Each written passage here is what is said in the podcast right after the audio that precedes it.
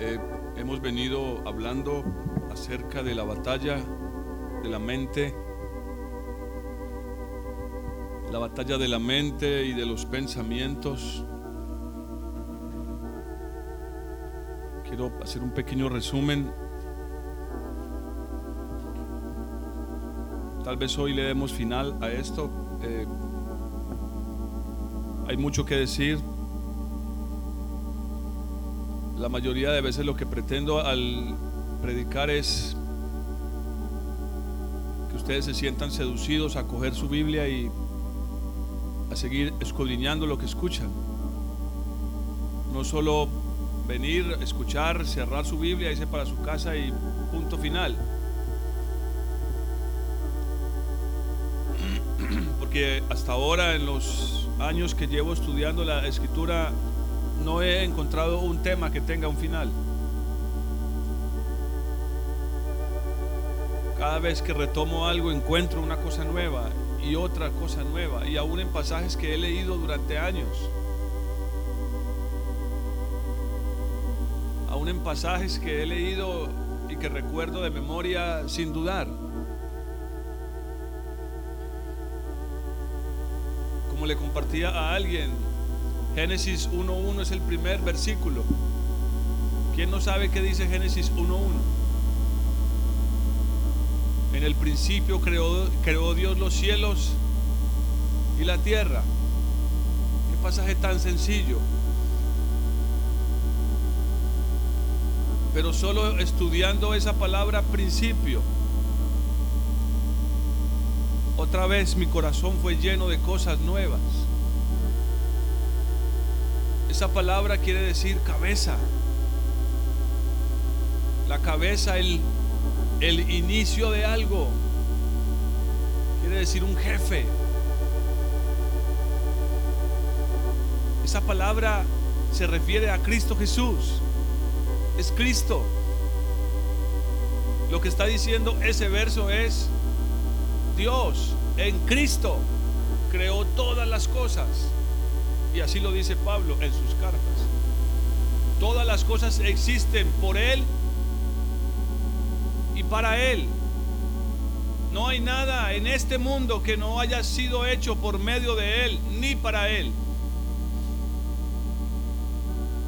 No hay absolutamente nada en este mundo que no haya sido hecho para Él ni por medio de Él. Solo ese verso, solo esa palabra esa palabra manifiesta un sinfín de cosas. La humildad de Dios, que en el misterio de la Trinidad depende de su Hijo. Sin Él nada hubiera sido hecho. No porque Dios el Padre sea incapaz, sino porque es tan humilde que debido al misterio de la Trinidad hay una intimidad tan profunda en ellos, un entrelazado desconocido para los hombres. El uno depende del otro.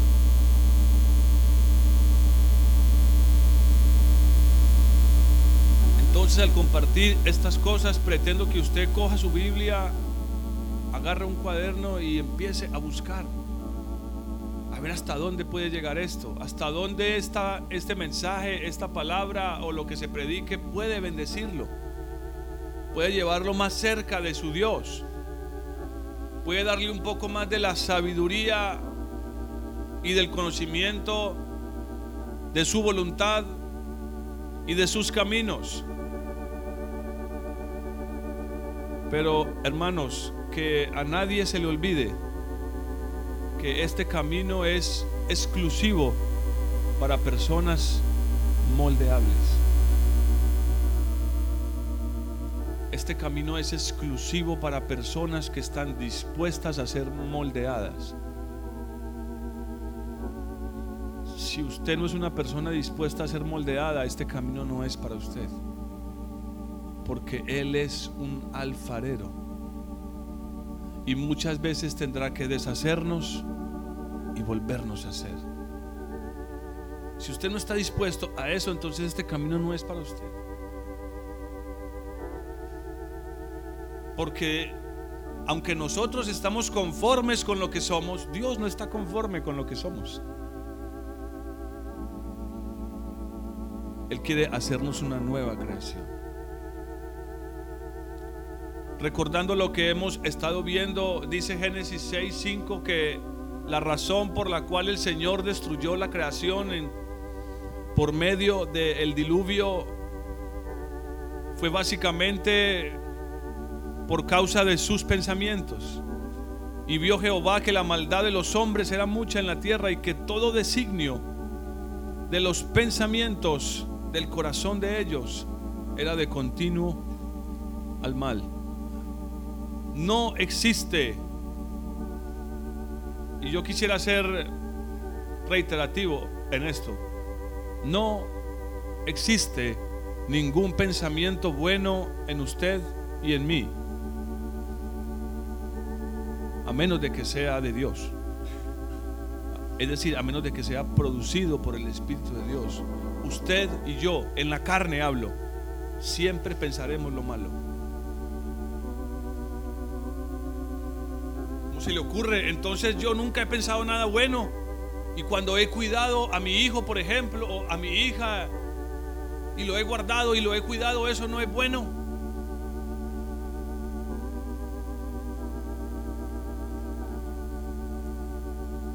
Hay una palabra que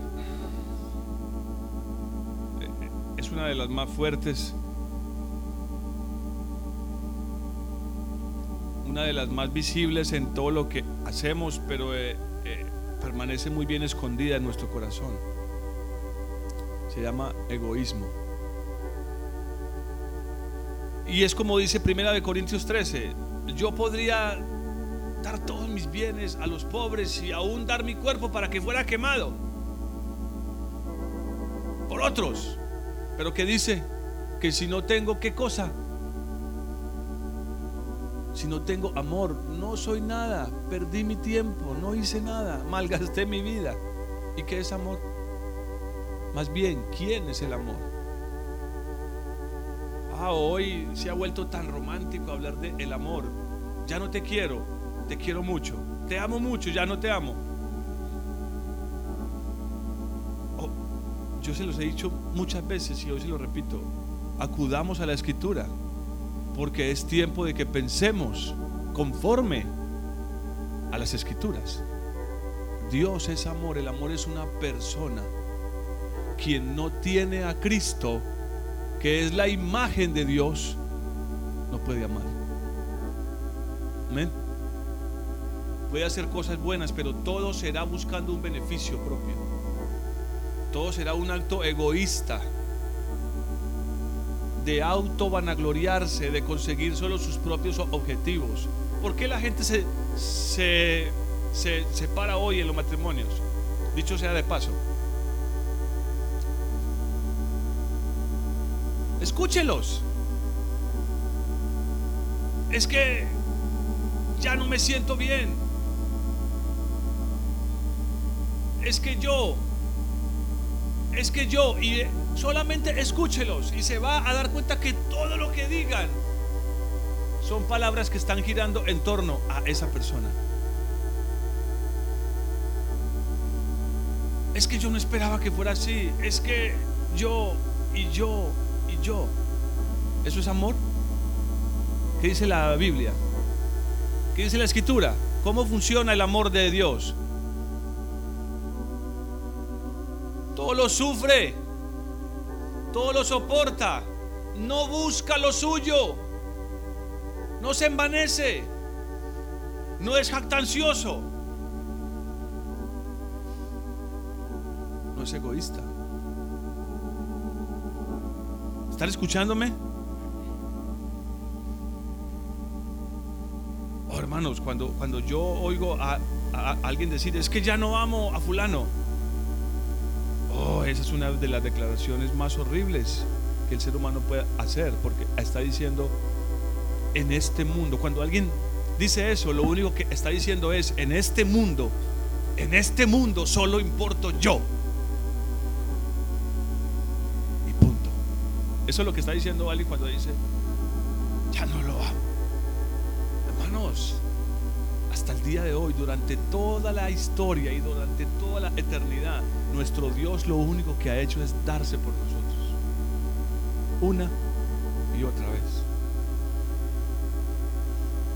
Es más, quien no aprenda el amor de Dios no tiene cabida en el reino de Dios.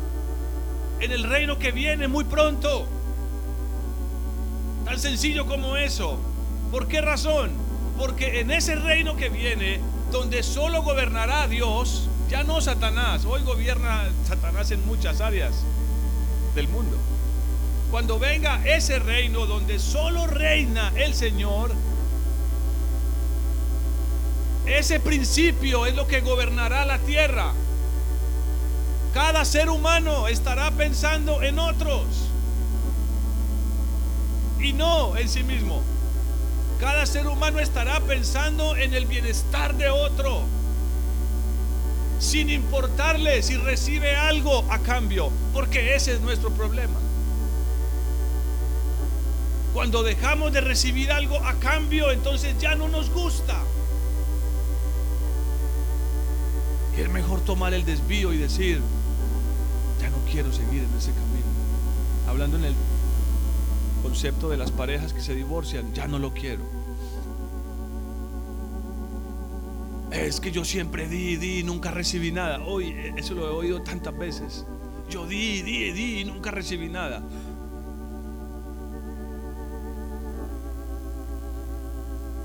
¿Cómo surge el egoísmo? Entonces como no estoy recibiendo, tampoco le voy a dar. Y empieza el choque entre marido y mujer. Él se niega a ella, ella se niega a él. Oh, hermanos. Déjenme decirles esta mañana con toda la autoridad y el conocimiento de lo que Dios piensa acerca de eso. Quien vive de esa manera jamás ha conocido a Dios. Y es posible, es posible, muy posible, que nunca ponga sus pies en el reino de Dios. Y lamentablemente muchas parejas hoy viven así.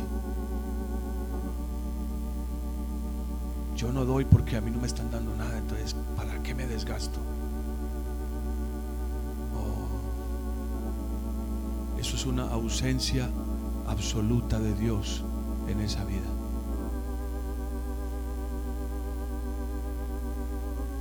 Pastor, ¿por qué está hablando de eso? No sé, pero tiene que ver con los pensamientos. Porque esa es la manera como pensamos. Primero yo y segundo. ¿Segundo quién? Yo. Ay, no, tan espiritual. No, y segundo mi, mi pareja. No, yo. Y si hay un tercero, que me lo dejen a mí. También es mío.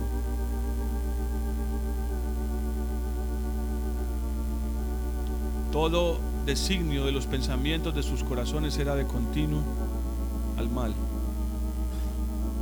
De continuo al mal. De continuo al mal. Y a pesar de que Dios viene y trae juicio, ellos vuelven y se levantan y ahí están al lado de Babel, diciendo, hagámonos un nombre. Hagámonos un nombre nosotros.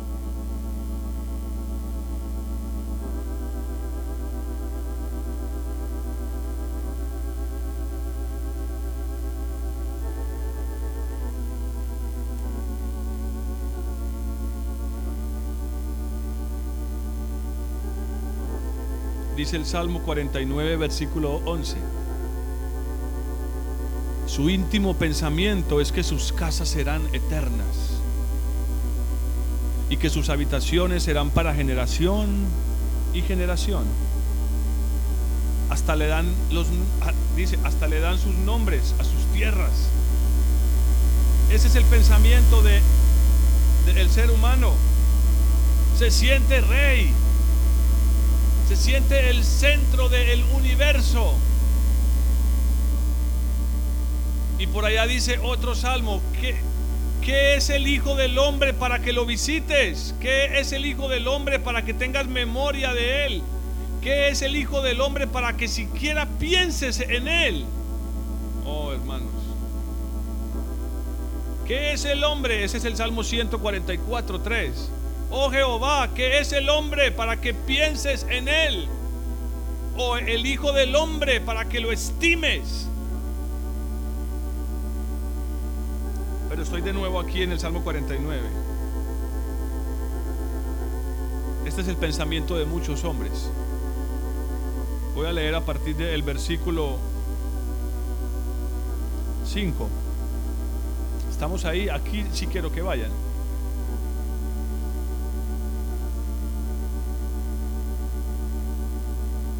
Ya, les había dicho, como dice el Salmo, todos los pensamientos del ser humano son vanidad. Y como dice Proverbios, así como son los pensamientos del hombre, tal es él. Somos lo que pensamos podemos mostrarnos dadivosos ante los demás, generosos, amables, pero lo, lo que somos es lo que somos por dentro. Amén. Puedo estar haciendo el bien, pero puedo estar, puedo estar haciéndolo por los motivos más falsos y más engañosos. Es más, hermanos, desnudemos nuestro corazón delante de Dios la mayoría de veces que hacemos algo lo hacemos porque queremos quedar bien con otros. Porque lo primero que pensamos es que si no hago esto o esto voy a quedar mal. Entonces lo que me impulsa a hacer eso es que, que yo no quede mal. ¿No es eso muy egoísta? Hay que crecer y es la razón principal por la cual estoy predicándoles esto. Hay que crecer. No dicen, ah, o están felices como son. Pablo les dice, ya no piensen como niños. El niño, todo niño cuando empieza a crecer, quiere que todo el universo gire en torno a él. Por eso aquel, aquel gran filósofo le puso nombre, el complejo de Edipo. Quiere que todo el universo gire en torno a él. Quiere que la mamá siempre esté al lado de él, que si él llora la mamá corra, que si quiere algo la mamá se lo dé inmediatamente. Quiere que todo el universo gire en torno a él. El niño se siente amo y señor del universo. Cree que todo le pertenece. Y cuando hay otra persona, llega y entra en ese círculo, su círculo, su mundo, su reino, Oh, he visto a los niños, hasta los más lindos, manifestar las cosas más horribles en su corazón, porque eso es lo que somos. Y yo sé que aquí hay padres que pueden dar fe de que lo que digo es cierto.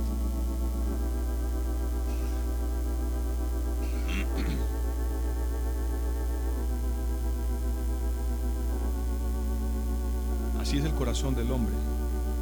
Bendito sea Dios que tiene un camino para librarnos de lo que somos qué gozo, qué, alegría. Y ya vamos a ver un salmo que me gusta muchísimo. Muy precioso. Pero leamos esto. ¿Por qué he de temer en los días de adversidad? Cuando la iniquidad de mis opresores me rodee. ¿Por qué he de temer? Dice el salmista. Versículo 6. Mire la declaración que hace este hombre. Los que confían en sus bienes y de sus muchas riquezas se jactan, ninguno de ellos podrá en manera alguna redimir al hermano, ni pagar a Dios su rescate, ni pagar a Dios su rescate, pues la redención de su vida es de tan alto precio que no se logrará jamás. Escuchen esto, hermanos. ¿Cuántas veces hacemos cosas para nuestro Dios? Porque pensamos que estamos saldando una deuda con Él. Oh hermanos, nuestra deuda con Dios es infinita. El precio era tan alto que solo Él podía pagarlo. Su sangre. La sangre de un justo. Pero algunas veces creemos cuando hacemos cosas para Dios, estamos recompensándole algo al Señor. Si servimos, si, si damos dinero, si somos generosos, si ayudamos en algo. Se nos mete en la cabeza el pensamiento que de alguna manera Dios tendría que salir y aplaudirme porque estoy haciendo algo bueno.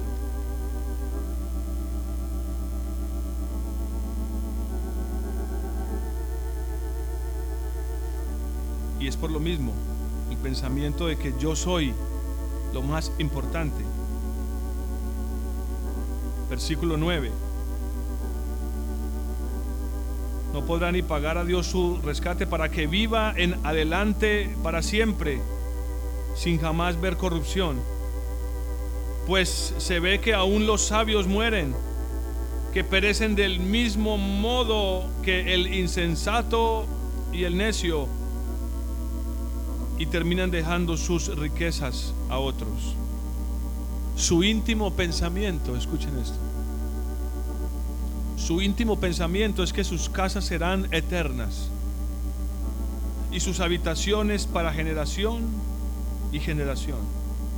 Le dan sus nombres a sus tierras, pero el hombre no gozará de honores para siempre, porque es semejante a las bestias que perecen. No importa si está tapado en la plata, si construyó un imperio, cuando muere es igual que qué? Que una bestia. Ese camino es locura, hermanos.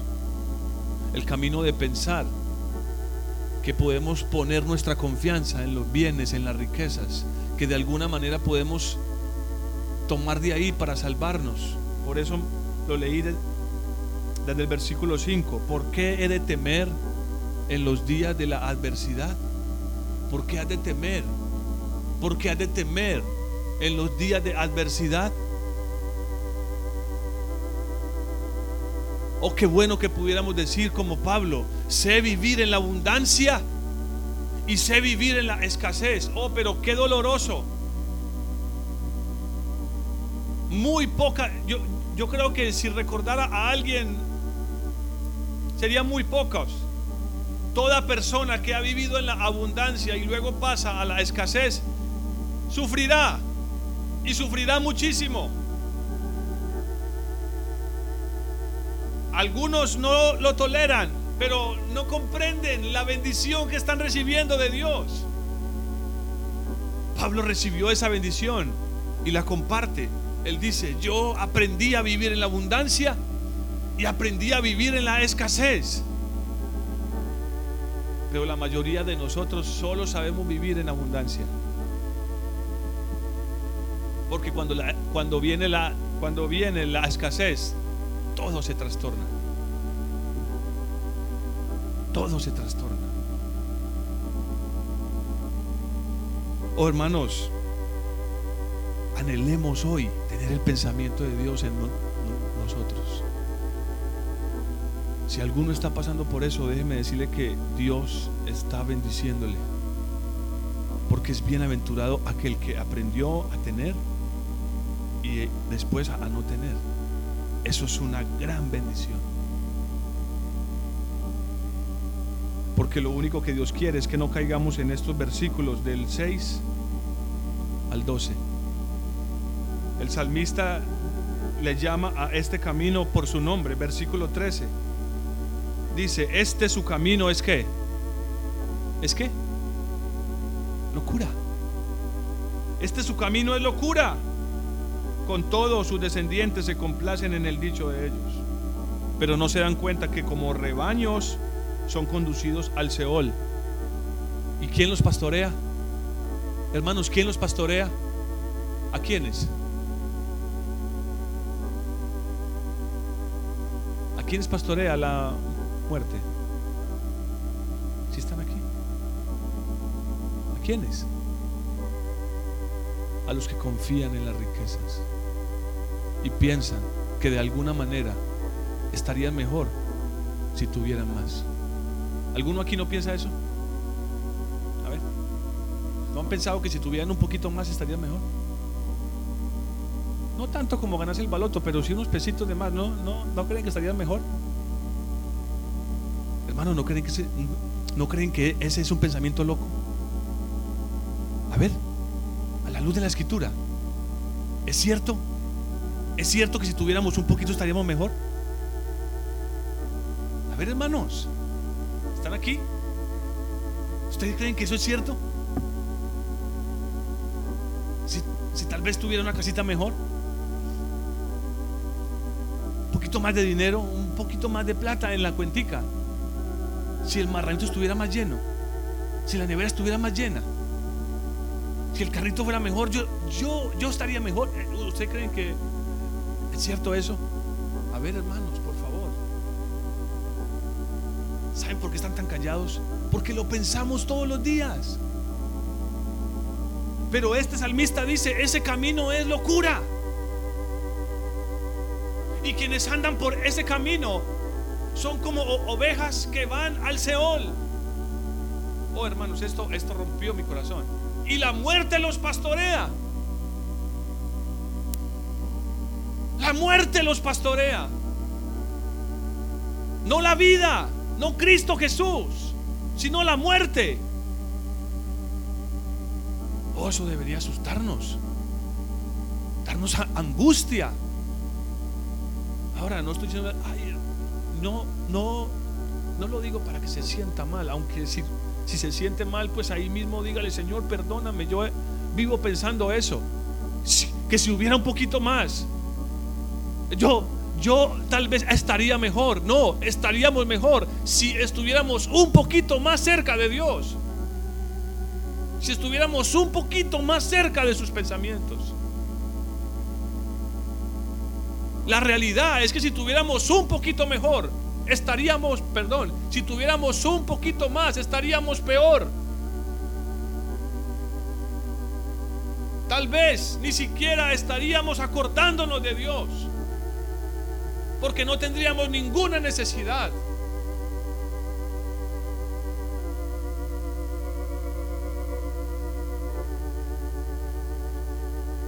¿Qué?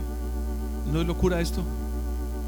No, para la carne no lo es, hermano que allá afuera, este mundo, ese es su pensamiento, ese es el pensamiento que los gobierna. Oh, si yo tuviera un poquito más,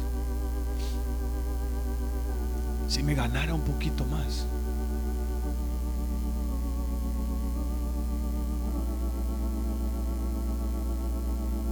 Yo les digo a quienes hemos pensado así, si está pensando así, es momento de, que usted mismo se despoje, es momento de dar. Y de dar no lo que le sobra, sino de lo que tiene. Saben, hermanos, de todas las fiestas de Jehová, de todas las fiestas que Dios le dio al pueblo como una bendición, la fiesta que más me gusta es la última. ¿Cuál es?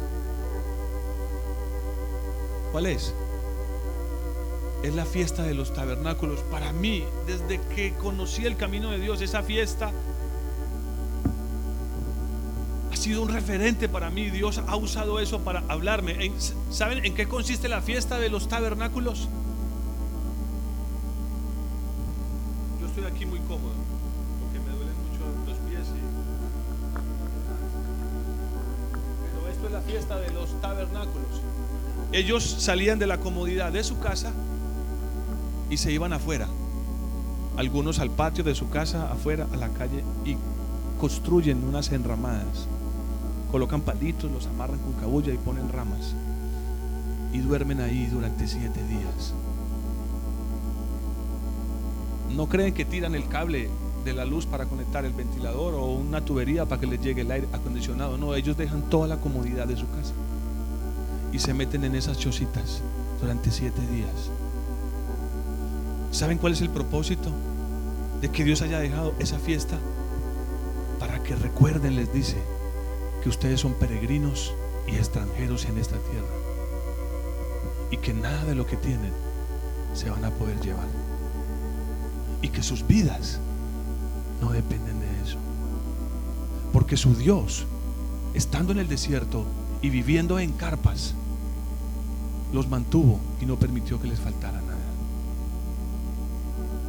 Y luego los metió a ciudades fortificadas con casas de dos pisos, grandes viñedos, cosechas hermosas, árboles, fuentes de aguas. Pero Él les dijo, recuerden que ustedes no eran nada. Y aún así yo los amaba. Y aún así yo estaba con ustedes.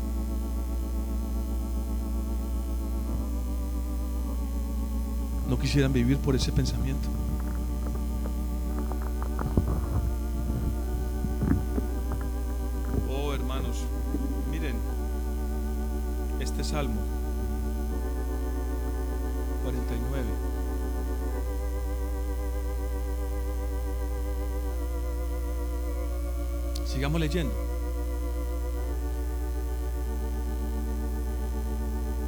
Y la muerte los pastoreará. Pero los rectos, los rectos se enseñorearán de ellos por la mañana. Se consumirá su buen parecer. O oh, yo, yo he visto, eh, eh, hermanos, cómo el rostro de muchas personas se demuda cuando han pasado por eso, cuando ya no tienen. No estoy diciendo aquí que alguien que fue muy, muy, muy, muy rico y ahora no tiene nada, no. El pobre puede tener muy poquito, pero si lo pierde y está aferrado a eso, se va a sentir aún así mal, demudado en su rostro, perdido. Se consumirá su buen parecer, su, su su apariencia se demudará y el Seol será su morada. El Seol es una figura de oscuridad, de amargura, de dolor, de pesadez, de pesadumbre. Eso es el Seol, eso representa el Seol. Pero Dios redimirá mi vida del poder del Seol, porque Él me tomará consigo.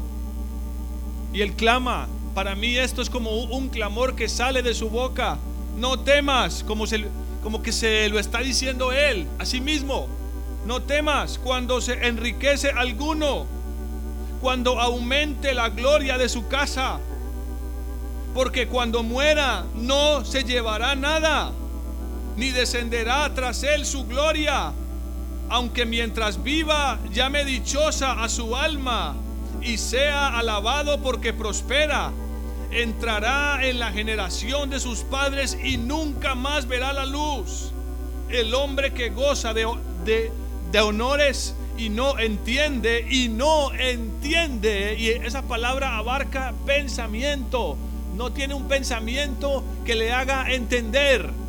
El hombre que goza de honores en esta tierra, de bendiciones, de bienes, y no entiende esto, es semejante a las bestias que perecen.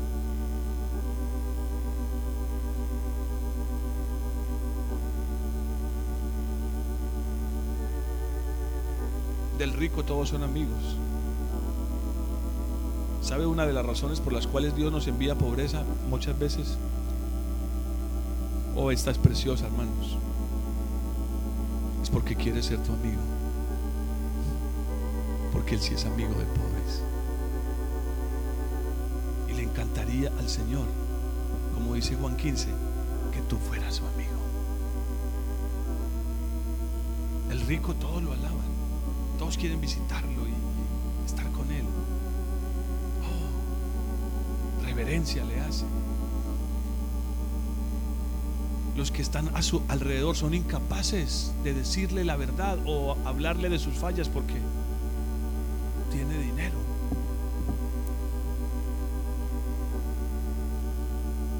Los rectos, en el día que viene, los rectos se enseñorearán de personas como Los rectos, los que aman el camino de Dios, los que tienen el pensamiento de Dios en sus cabezas, gobernarán sobre personas como estas.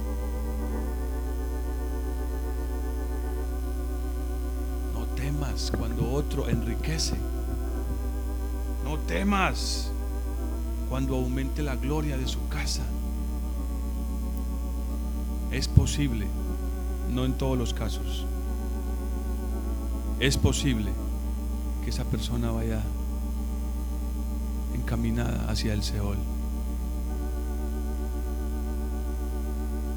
Como me gusta ese pensamiento de Pablo, se lo repito.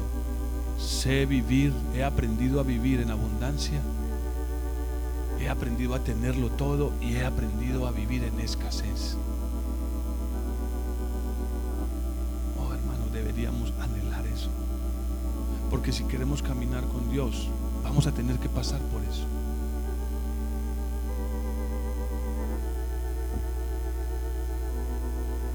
Este camino es locura. No pretenda caminar por ese camino, hermanos. No permita que sus pensamientos le hagan caminar por ese camino.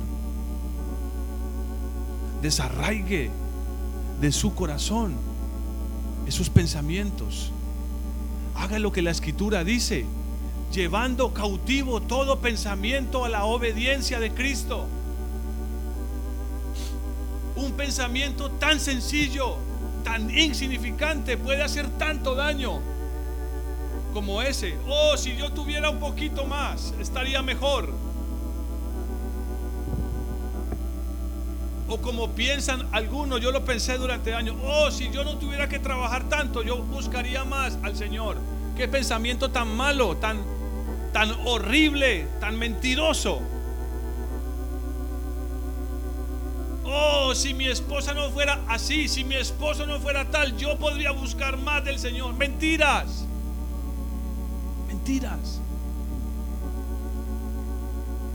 Si no somos capaces de buscar al Señor en medio de la necesidad, de la escasez, de la angustia, no lo haremos en la abundancia, en la prosperidad y mucho menos en el gozo. Se nos, se nos olvidará.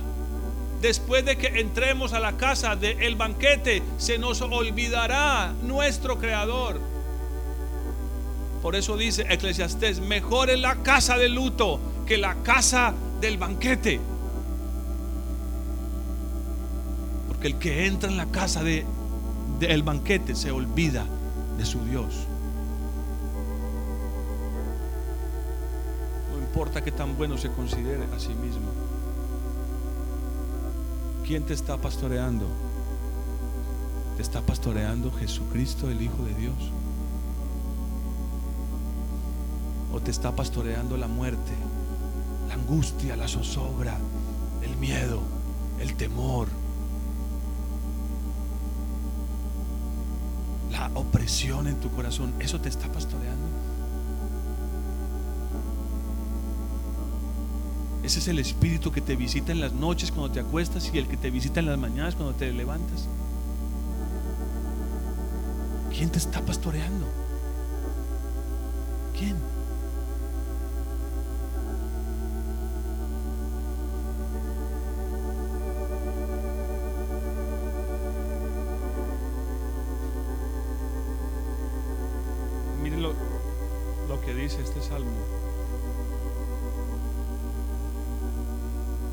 139. Quiero que vayan ahí, por favor.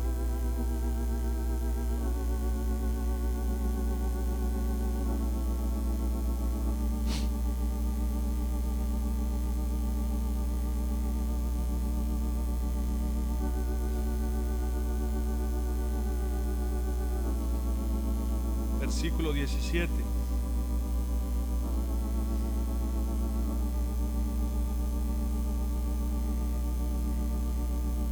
Quiero que se repita esa pregunta. ¿Quién te está pastoreando? ¿El temor? ¿La duda? ¿La, la incredulidad? ¿La amargura? ¿La tristeza? ¿La duda? Nada de eso es Cristo, hermanos. Amén. Nada de eso es mi Cristo. Mi Cristo es seguridad, es gozo, es luz, es vida, es provisión para mi alma. Bienaventurados los que pueden decir, mi Cristo es suficiente. Mi Cristo es suficiente. necesito nada más. Él me es suficiente. Oh, qué pensamiento. David decía eso. David vivía bajo ese pensamiento. Mi Dios es suficiente. Salmo 139, versículo 17.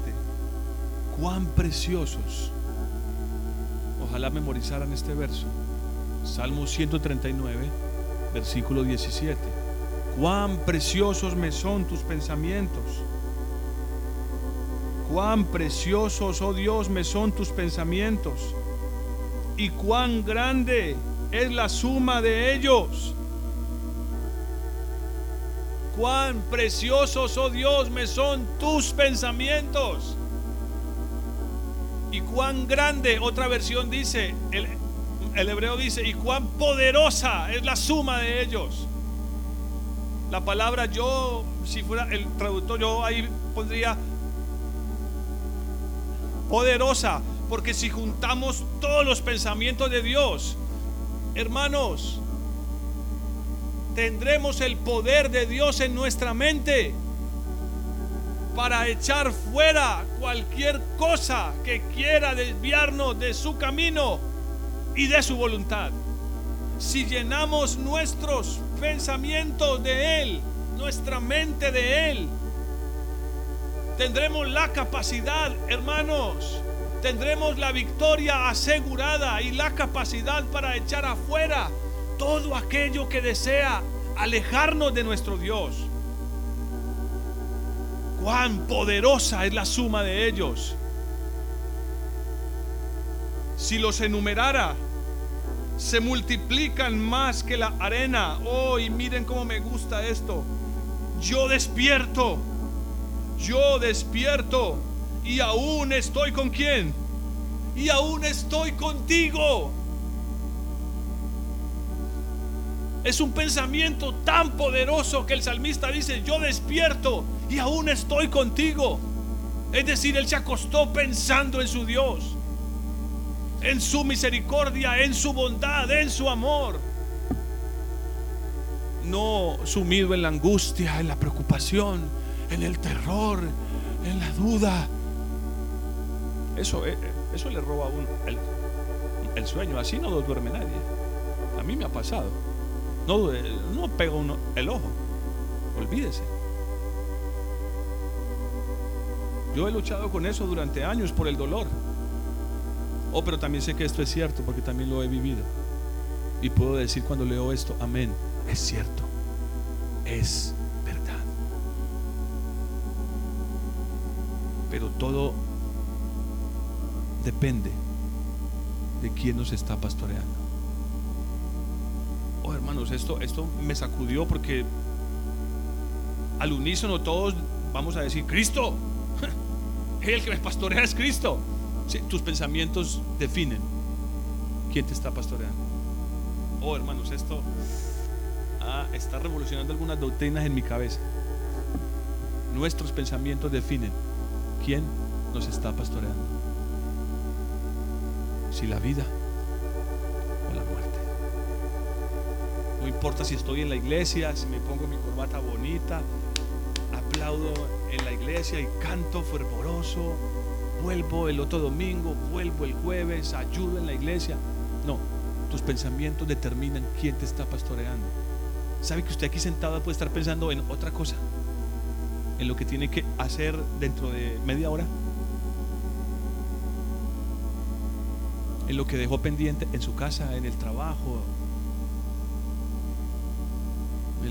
quien juega por la tarde en el fútbol, lo que sea. Tus pensamientos determinan quién te pastorea. Oh, hermanos, eso tiene mi mente desbaratada. Corrí al Señor y le dije, socórreme. Y llegué a, a este verso, cuán preciosos Oh Dios, me son tus pensamientos y cuán poderosa es la suma de ellos. Aun cuando yo despierto, estoy contigo. ¿Con quién despiertas en las mañanas? ¿Con quién despiertas en las mañanas? ¿Con quién te acuestas en las noches? ¿Con quién te acuestas en las noches? ¿Cuál es tu último pensamiento antes de, eh, antes de ir a dormir? ¿Cuál es tu primer pensamiento en las mañanas?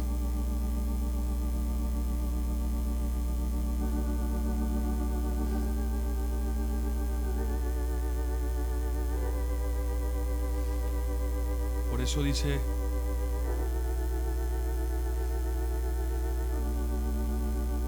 dice Isaías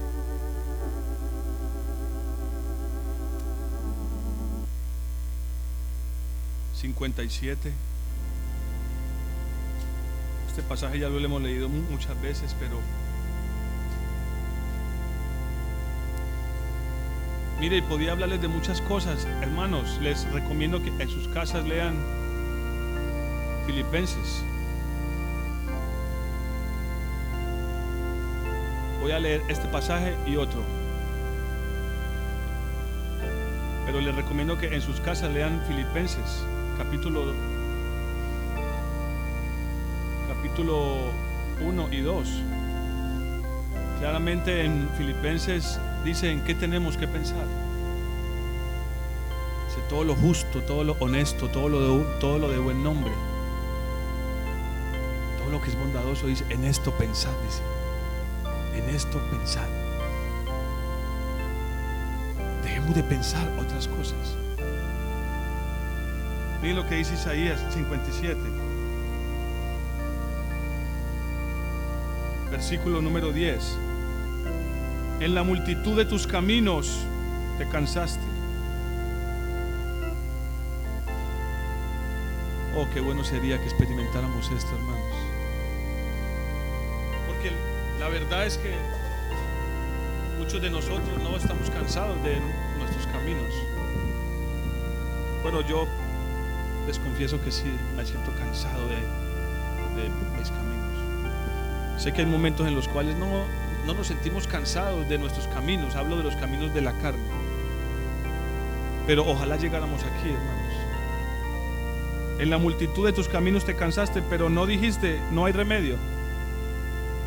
Pero no dijiste, no hay remedio, sino que hallaste nuevo vigor en tu mano, encontraste un pensamiento nuevo, echaste mano de un pensamiento nuevo y dijiste, no, sigo por aquí, insisto, prefiero estar angustiado, afligido y no creerle al Señor y no confiar en el Señor, porque es lo que hacemos muchas veces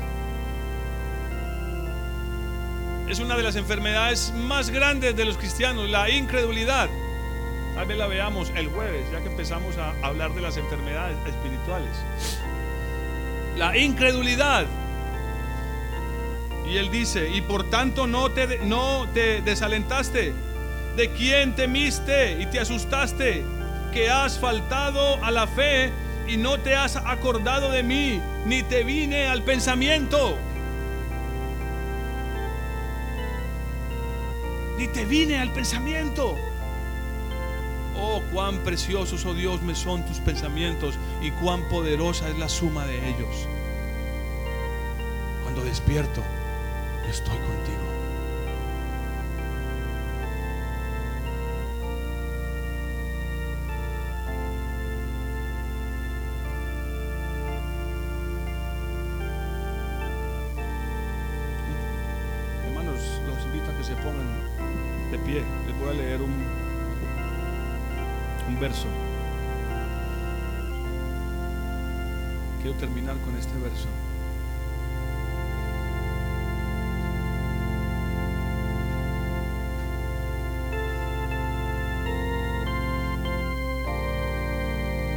La escritura, ¿están aquí? ¿Me escuchan?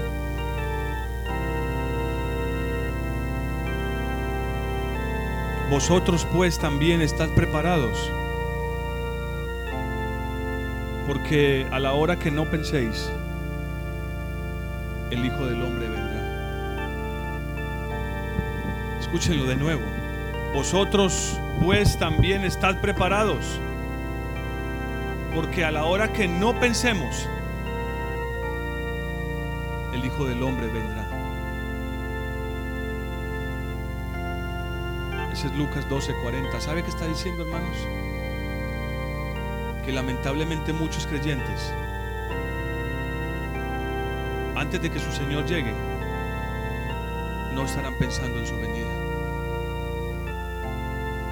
Los tomará por sorpresa. ¿Y cuál es la, la razón que me vino a la mente? Al leer todo esto que les he compartido? Es claro, puede tomarnos por sorpresa, porque simplemente no es nuestro Señor quien está pastoreándonos, sino que hemos permitido que nos pastoree la muerte y que nos conduzca al Seol.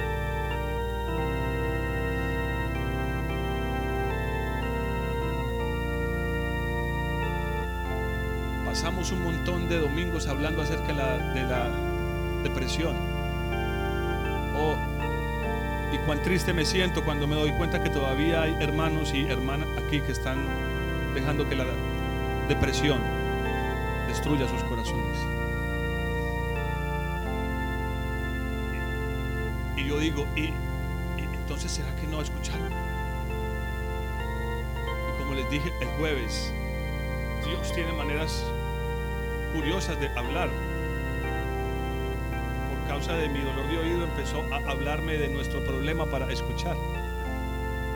Tenemos oídos pero no oímos. Tenemos oídos pero no, no oímos. Preparémonos. No sea que el Hijo del Hombre venga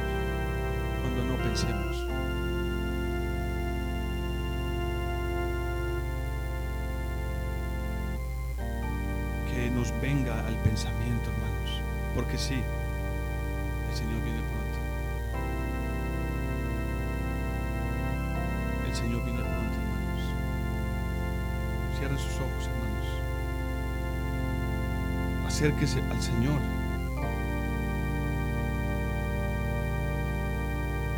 Si usted ha permitido por ignorancia, por debilidad, si a usted ha permitido que la muerte lo pastoree, la pastoree, dígale esta mañana al Señor, Señor, perdóname. He albergado en mi mente y en mi corazón pensamientos que no deberían estar ahí, Señor. Y he permitido que la angustia, la zozobra, el miedo, la incredulidad, la amargura pastoree en mi alma. Cuando me acuesto no estoy contigo y cuando me levanto tampoco estás conmigo.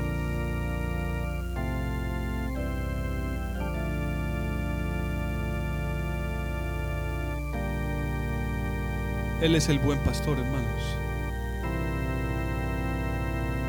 Él es el buen pastor, el que, el que da vida a sus ovejas, el que cuida. Él ama su rebaño, Él cuida su rebaño. Saca esos pensamientos de tu mente. Esos pensamientos de condenación que te dicen que Dios no te ama. Son mentiras. Es un pensamiento falso. Si no te amara, no habría muerto por ti en la cruz. Ah, pero es que le he fallado muchas veces. Ya Él lo sabía. Ya Él lo sabía. Y seguirás fallándole si no pones tu confianza en Él y te apartas y te vuelves a Él te haces uno con Él.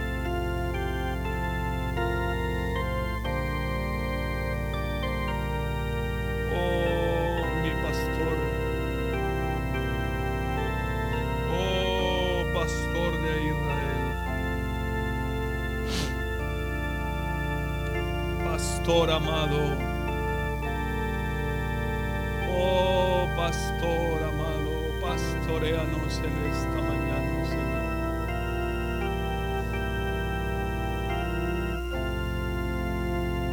Hey.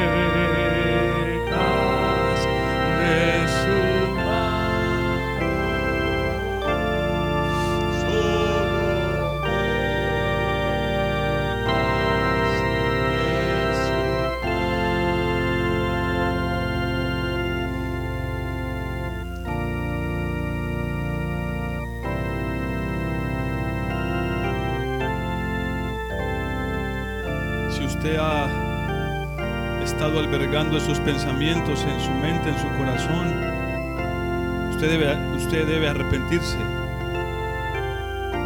También hay que pedirle al Señor perdón por nuestros pensamientos.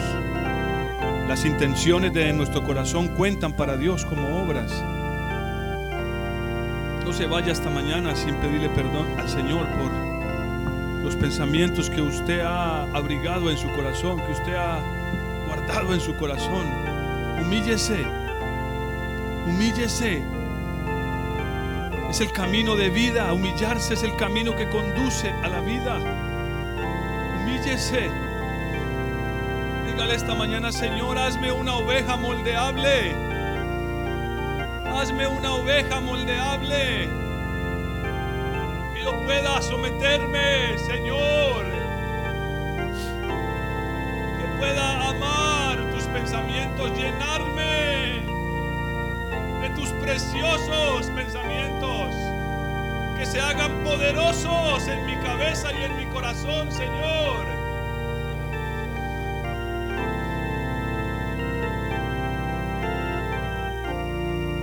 Señor, yo sé que aquí hay corazones abatidos y angustiados. Están heridos, han sufrido el daño, Señor, que produce el pecado. te ruego que traigas libertad, Señor, sobre esos corazones. Trae libertad, Señor, y haz que estas personas anhelen esa libertad. Que la anhelen, que la deseen, que la pidan, que la busquen, que la clamen. Y que puedan poner sus ojos solo en ti, Señor. Puedan poner sus ojos solo en ti, Señor. Mi corazón he fijado en ti, Señor, porque tú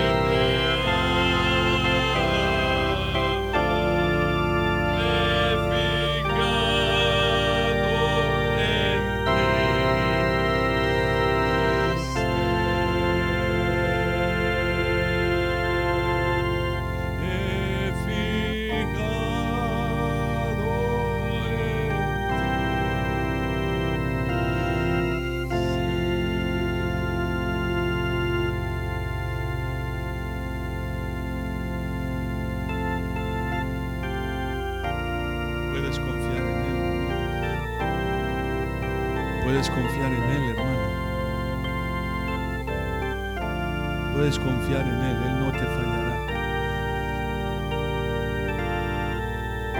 Nunca lo ha hecho, nunca lo hará. Nunca lo ha hecho y nunca lo hará.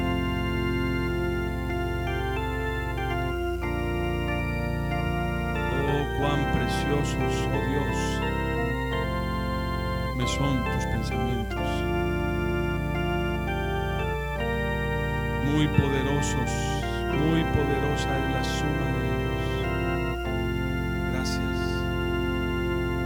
Gracias por estar aquí esta mañana. Gracias por mostrarnos, por darnos el testimonio de que tus pensamientos son de bien para con nosotros, son de paz, de bendición. Aleluya, Señor.